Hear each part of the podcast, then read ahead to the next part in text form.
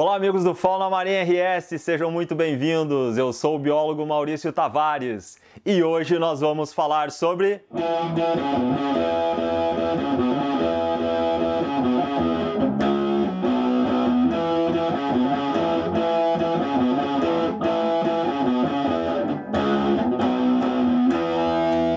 Pinípedes! Mas antes de começar, não se esqueça de se inscrever no canal ativar as notificações e dar aquele like que eu tenho certeza que você vai gostar desse conteúdo. Quem são os pinípedes? Pessoal, pinípedes é um grupo de mamíferos marinhos adaptados a uma existência que alterna parte da vida no mar, parte da vida na terra. Esse grupo de animais engloba os lobos e leões marinhos, as focas, os elefantes marinhos e também a morsa. Desse grupo, Apenas a morsa não ocorre aqui no litoral brasileiro e no litoral gaúcho, restrita apenas à região do Círculo Polar Ártico. Os outros grupos de pinípedes, que englobam duas famílias, que são os otarídeos, representados pelos lobos e leões marinhos, e os focídeos, representados pelas focas e elefantes marinhos, ocorrem no Brasil e no litoral do Rio Grande do Sul. Nós temos Hoje em dia, oito espécies de pinípedes registradas para o litoral brasileiro, sendo que dessas oito, sete delas ocorrem no litoral gaúcho. A única espécie que não ocorre no litoral gaúcho e que tem apenas um registro para o litoral brasileiro para a ilha de Trindade é a foca de Weddell. As outras sete espécies ocorrem no nosso litoral, sendo que da família dos otarídeos, que são os lobos e leões marinhos, nós temos três espécies de lobos marinhos que ocorrem: o lobo marinho sul-americano, o lobo marinho subantártico ou lobo marinho de peito branco e o lobo marinho antártico. Nós temos também uma espécie de leão, que é o leão marinho do sul, e das focas nós temos uh, duas espécies, a foca caranguejeira, com registros ocasionais aqui para o nosso estado, a foca leopardo com registros mais eh, raros ainda e o elefante marinho do sul, que dentre os fossídeos é o que possui o maior número de registros. As espécies mais comuns que ocorrem no nosso litoral ao longo do inverno são o lobo marinho sul-americano, com indivíduos jovens de primeiro ano de vida, oriundos principalmente de colônias reprodutivas do Uruguai,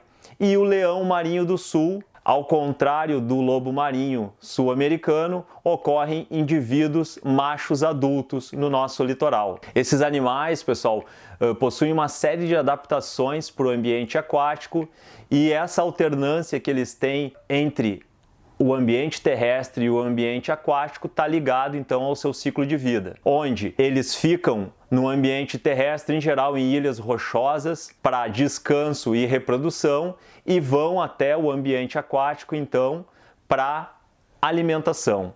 E também para movimentos de dispersão, como ocorre com o leão marinho do sul e o lobo marinho sul-americano, que vem para cá então para o litoral do Rio Grande do Sul principalmente na época de inverno, fazendo então uma dispersão das suas colônias reprodutivas. Um do, dos grupos que a gente conversou, os lobos marinhos, os jovens e os leões marinhos, os adultos. Mas também podem ocorrer fêmeas né, das duas espécies aqui no nosso litoral, embora sejam mais comuns os machos do leão marinho do sul. Pessoal, uh, diferenças entre esses, as duas famílias principais que a gente tem aqui, a dos focídeos e dos otarídeos. Os otarídeos, que são os lobos e leões marinhos, eles possuem orelhas externas, pavilhão auditivo externo, ou seja, vocês conseguem enxergar dois toquinhos, né, ao redor da cabeça deles, que são as orelhas. Já as focas, elas não possuem pavilhão auditivo externo. Então essa é uma diferença básica entre essas duas famílias. Outra diferença bem nítida entre esses dois grupos.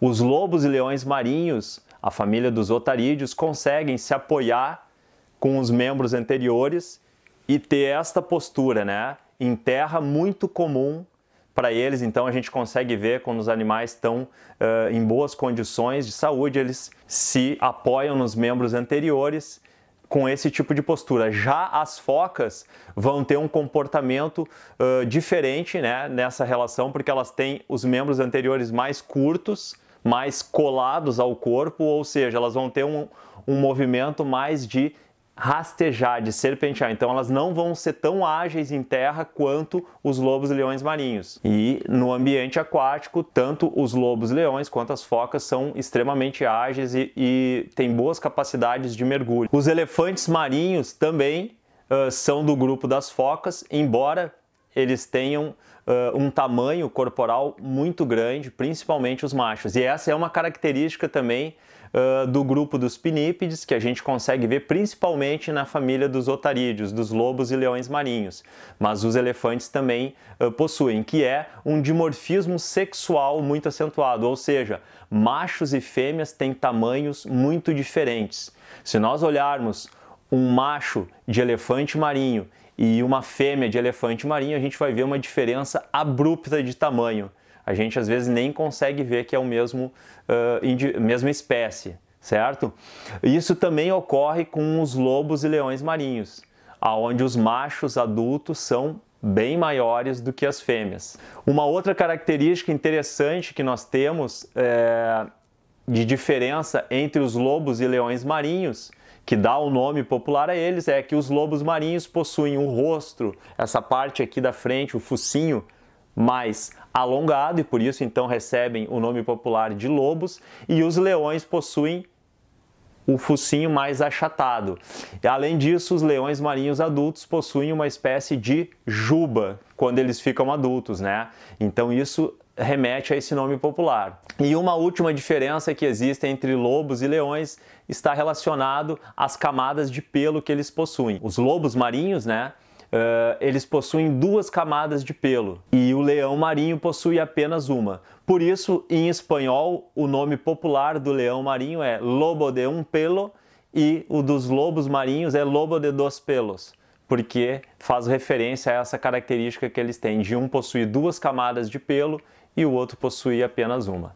Certo, pessoal? Espero que vocês tenham gostado de conhecer esse grupo dos pinípedes e acompanhe os próximos episódios que a gente vai falar mais sobre eles, tá? Grande abraço!